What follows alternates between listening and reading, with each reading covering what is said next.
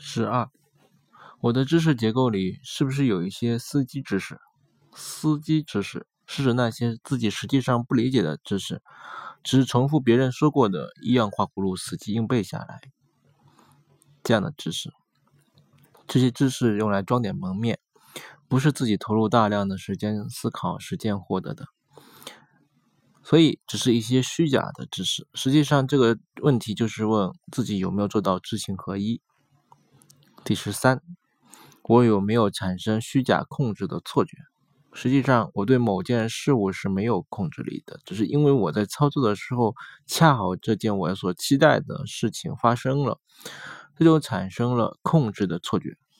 这也是迷信产生的原因之一。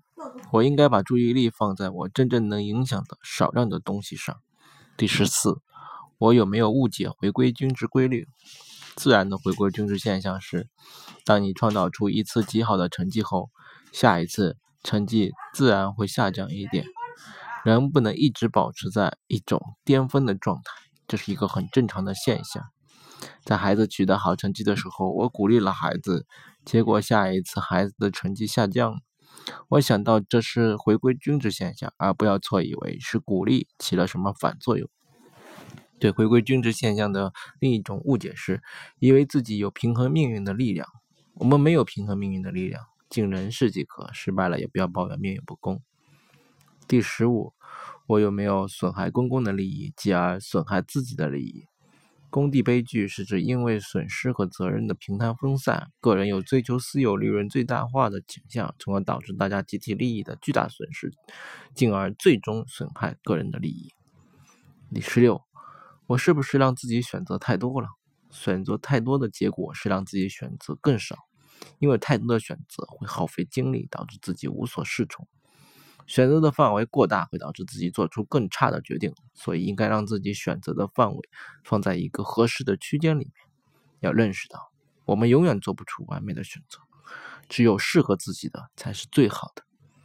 第十七，我是不是因为想讨别人喜欢而做出某一个决定？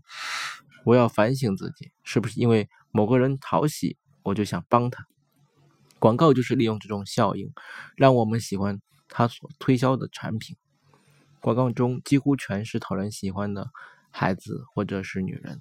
如果我是理性的，我应该想象一个不讨人喜欢的家伙，这样能更加客观的去看待产品，做出明智的选择。第十八，我是不是觉得已经拥有的东西比没有拥有的东西更有价值？如果选是，其实这是不理性的。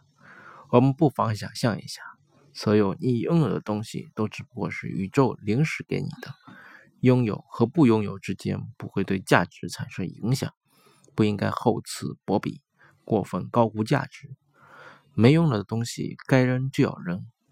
第十九，我是不是觉得生活中有一些如心灵感应一般的奇迹存在？不要去崇拜奇迹，其实很多不可思议的事情在概率学上说是完全可能发生的。概率能计算出来的，就不应该将此归纳为奇迹而进行崇拜。第二是，共识是不是一定好？共识不是好事，责任分散、从众心理会让共识或者说团体一致的决定变得更加的冒险、更加的激进。如果你是团体的领导者，应该注意让团体里出现唱反调的人，因为如果没有唱反调的人，这个决策风险会很高。第二十一，我是不是会忽视概率，只关注收益？不能自以为是，尤其是在有概率问题的情况下，我们要承认自己的直觉是不擅长概率的。所以碰到概率问题时，应该自觉的进行理性的计算，用计算的结果来帮助自己进行判断，因为这样更加科学。第二十二，我是不是会愿意确保零风险而付出太多？追求零风险的人生是无聊的，实际上有一定风险的生活才是精彩的。只要把风险控制在合理的范围内，冒一点险是值得的。追求完全的零风险只会让我们付出更多。第二十三，我是不是认为越稀缺的东西就越好？其实，在判断一件物品好不好的时候，该看的是它对我们的需求的满足程度，而不是看它本身数量的多寡。数量是否稀少不会改变它本身的价值，改变的只是它标牌上的价格。第二十四，我是不是在议价的时候容易陷入锚定效应？别人在跟你谈判的时候会给你一个锚，让你根据这个锚来做价格的讨论。为了做出更好的决策，判断价格时，你最好先抛开别人给你的锚，只从自己的需求出发来设定心理价位。第二十五，我是不是对损失太敏感了？规避损失是人性，我要注意的是，不要因此做不到理性客观。也因为规避损失是人性，我是不是对恶行的记忆要比对善行的记忆更多更久呢？所以。应该对善行多做记录，多思考，多思念他人的好，少思他人的恶。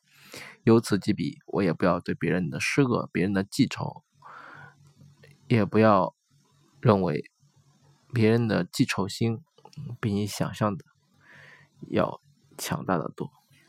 老公，你付了多少钱？医院五百多。嗯。我下次检查要花一千块钱了，是吧？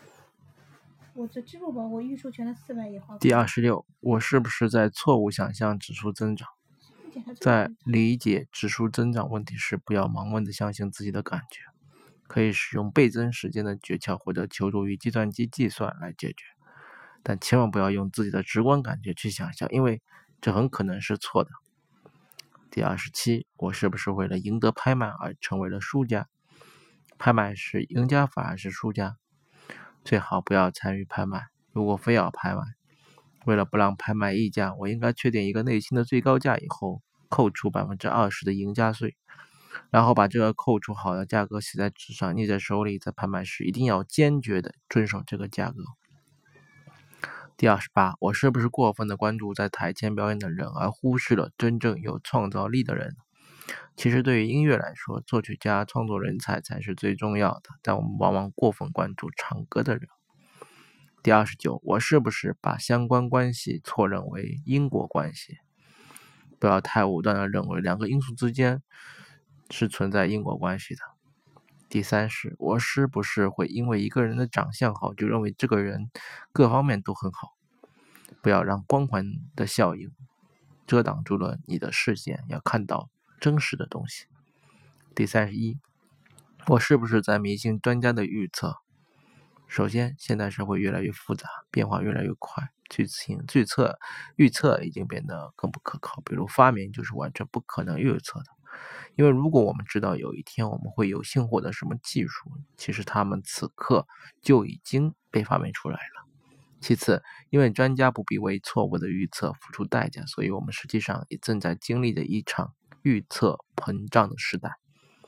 第三十二，我是不是把自己的思维限制在了一个框架里？如果同样的内容换一种说法，效果就不同。我们应该警惕，是不是把自己放到了一个框架里面？如果要让自己理性的考虑问题，就应该跳到框架外去考虑问题。第三十三，第三十三，在解决问题的时候，动是不是一定不动好？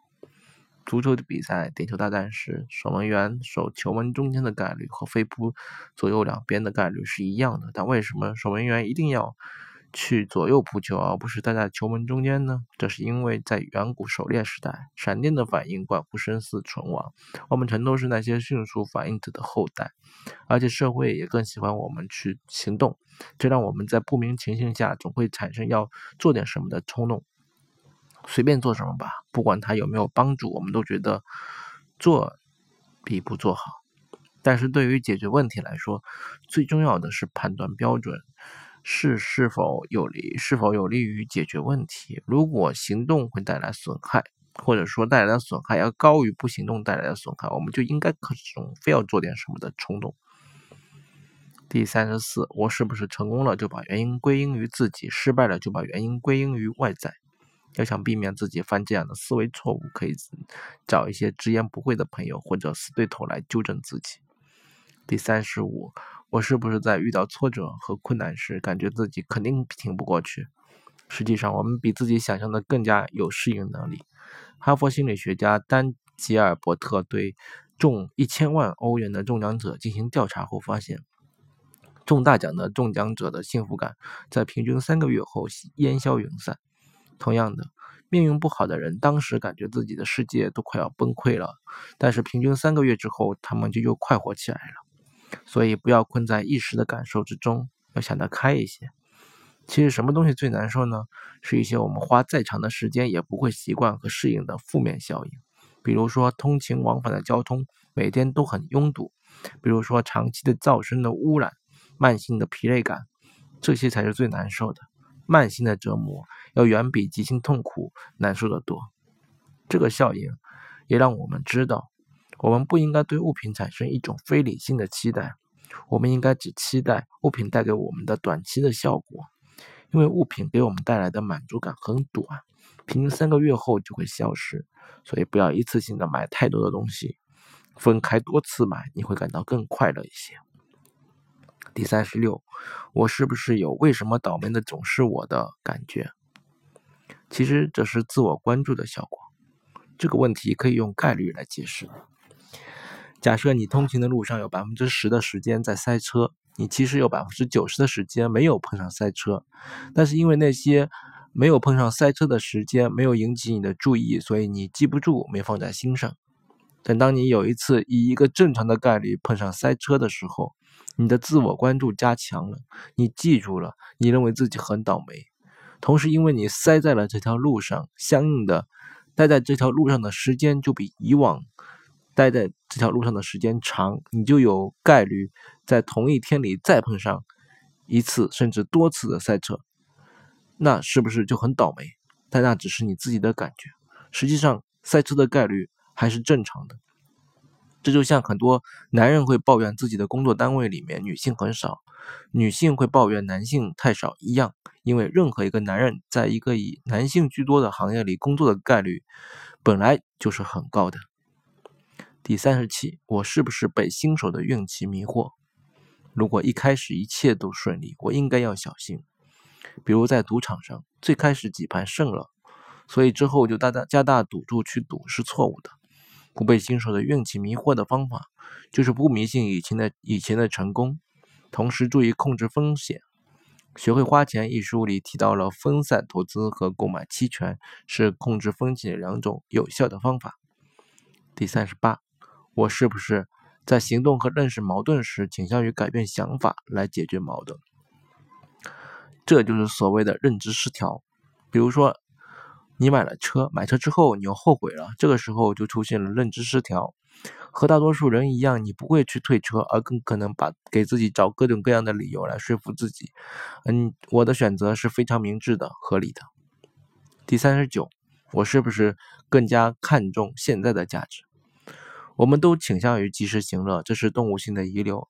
有一个调查是这样的：问你是愿意宁愿在一年后得到呃一千欧元呢，还是在一年零一个月后得到一千一百欧元？如果你像大多数人想的那样的话，你会选择在十三个月后得到一千一百欧元，因为百分之十的月利率真的很高。